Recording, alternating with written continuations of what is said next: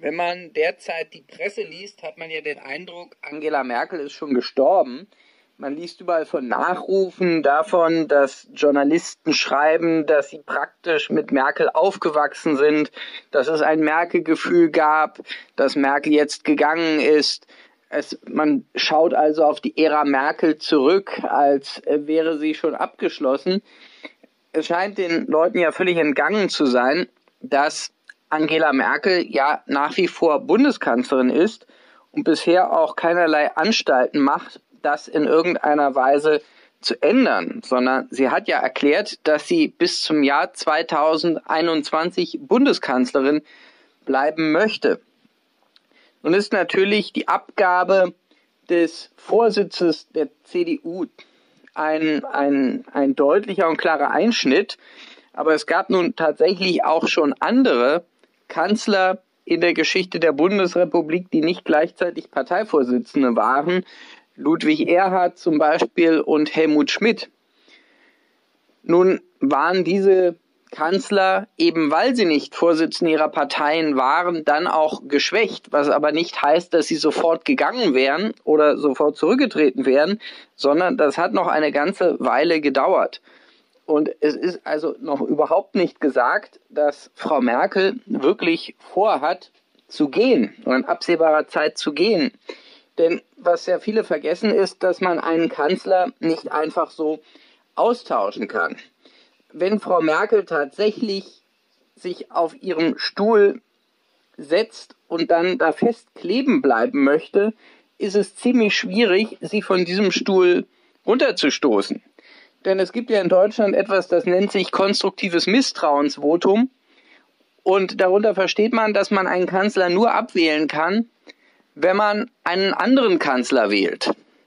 Das heißt also, wenn man einen anderen Kanzler möchte als Frau Merkel, müssen sich erst einmal andere Kräfte im Bundestag darauf verständigen, einen anderen Kanzler zu wählen. Und da fängt dann das Komplizierte eigentlich erst richtig an. Denn die Große Koalition ist ja extrem angeschlagen. Das stärkt aber Frau Merkel eher, als dass es sie schwächt. Aus dem einfachen Grund, dass der Status quo der SPD noch eher zu verkaufen ist als ein Wechsel.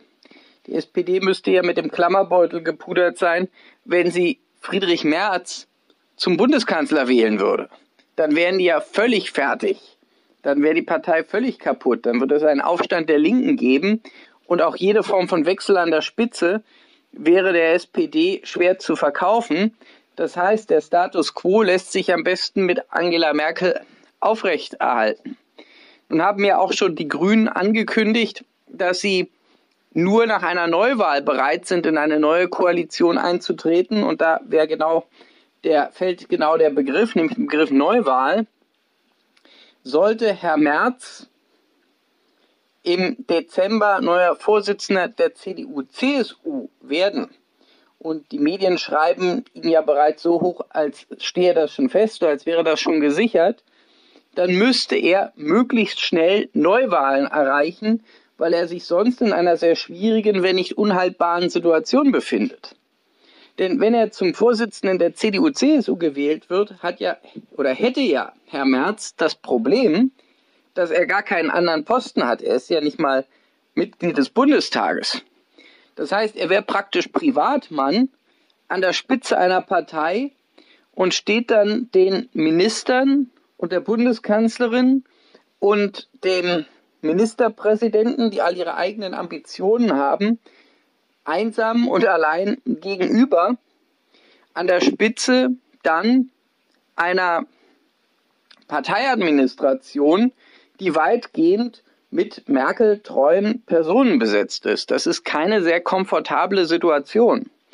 Und Frau Merkel hätte die Möglichkeit, ihn dann am langen Arm verhungern zu lassen. Da ja praktisch auch alles, was dann in der CDU-Fraktion stattfindet, nur aus zweiter Hand weiß. Er ist ja selber gar kein Teil dieser Fraktion oder Teil dieser Regierung. Und gegen den Willen von Frau Merkel sie abzulösen, wäre dann ausgesprochen schwierig. Da ja auch eine Parlamentsauflösung in Deutschland nicht so einfach ist, wie sich das viele vorstellen. Da sind viele Hürden, dazwischen. Das wurde ja auch alles schon im Frühjahr diesen Jahres diskutiert, als sich die SPD ja zuerst weigerte, in die Regierung zu gehen. Und wenn es nicht bald zu Neuwahlen dann kommt, weil Frau Merkel sich auf dem Standpunkt stellt, dass sie Bundeskanzlerin ist und es bis auf weiteres so bleiben möchte, dann besteht natürlich das Risiko für Herrn Merz, dass der Hype um seine Person so schnell verschwindet, wie er wieder gekommen ist. Also dieser Hype ist ja wirklich erstaunlich. Er wird ja hochgeschrieben, unterstützt, nicht nur von der, von der Springerpresse, sondern zum Teil auch von linksliberalen Medien, die sich erhoffen, dass er die AfD kleinkriegen könnte als wesentlich konservativerer äh, Vorsitzender der Union, als derjenige, der den Begriff deutsche Leitkultur geprägt hat. Und das übt natürlich einen großen Druck aus auf die Delegierten, denn man stellt sich vor, da wird jemand so zum Hoffnungsträger aufgebaut und sagt, das ist die Hoffnung der Union und dann wird es plötzlich Frau Kramp-Karrenbauer. Dann fällt das alles wieder in sich zusammen. Also kann sich schon auch die Partei unter Druck gesetzt fühlen, Friedrich Merz zum Vorsitzenden zu machen. Aber wie gesagt, seine Position ist dann eine ganz schwierige. Und Frau Merkel hat eigentlich etwas ganz Kluges gemacht. Sie hat extrem viel Luft rausgelassen. Wie gesagt, sie ist ja eigentlich immer noch Bundeskanzlerin. Es hat sich ja in der Bundesrepublik nichts verändert. Und trotzdem hat man schon das Gefühl, sie wäre schon weg, obwohl sie ja praktisch noch da ist.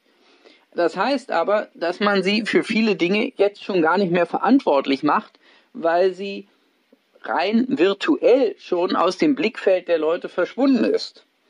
Und wenn dann Friedrich Merz Vorsitzender der CDU ist, ohne aber große Einflussmöglichkeiten, dann wird er trotzdem für die weitere Entwicklung der Partei verantwortlich gemacht. Und dann ist die Frage, wie lange Frau Merkel das Ganze aussitzen möchte.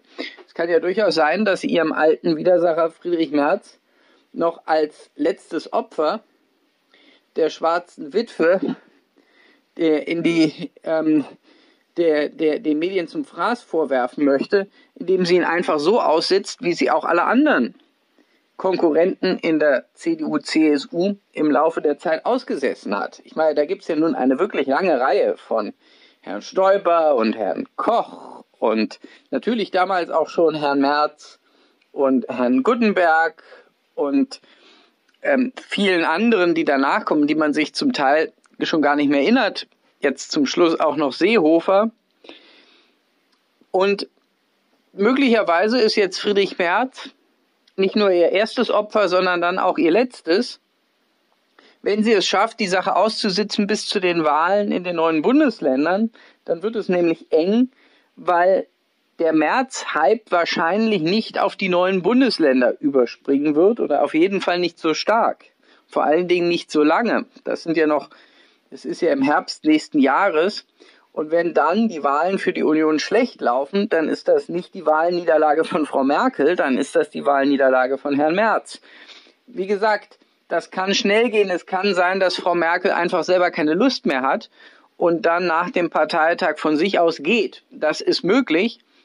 Wenn sie aber nicht gehen möchte, weil sie sagt, sie fühlt sich ganz gut und weil sie nicht mehr so stark attackiert wird, ähm, fühlt sie sich vielleicht sogar noch etwas besser und reist dann durch die Weltgeschichte und lässt sich mit bedeutenden Leuten in der Welt abbilden, wohingegen sie die parteipolitischen, das parteipolitische Ungemach dann ihren Nachfolger hinterlässt, dann kann sie schon noch eine ganze Weile bleiben. Es gibt ja den alten schönen Satz, Totgesagte leben länger. Das gilt auch für den Fall von Frau Merkel. Und bis Frau Merkel wirklich weg ist, das heißt nicht mehr da ist, nicht mehr Bundeskanzlerin ist, zurückgetreten ist und verschwunden ist, sollte man nicht vorschnell, nicht vorschnell die Messe als schon gelesen ansehen. Es spricht, ähm, verabschiedet sich von Ihnen am Mikrofon Gerard Bögengamp.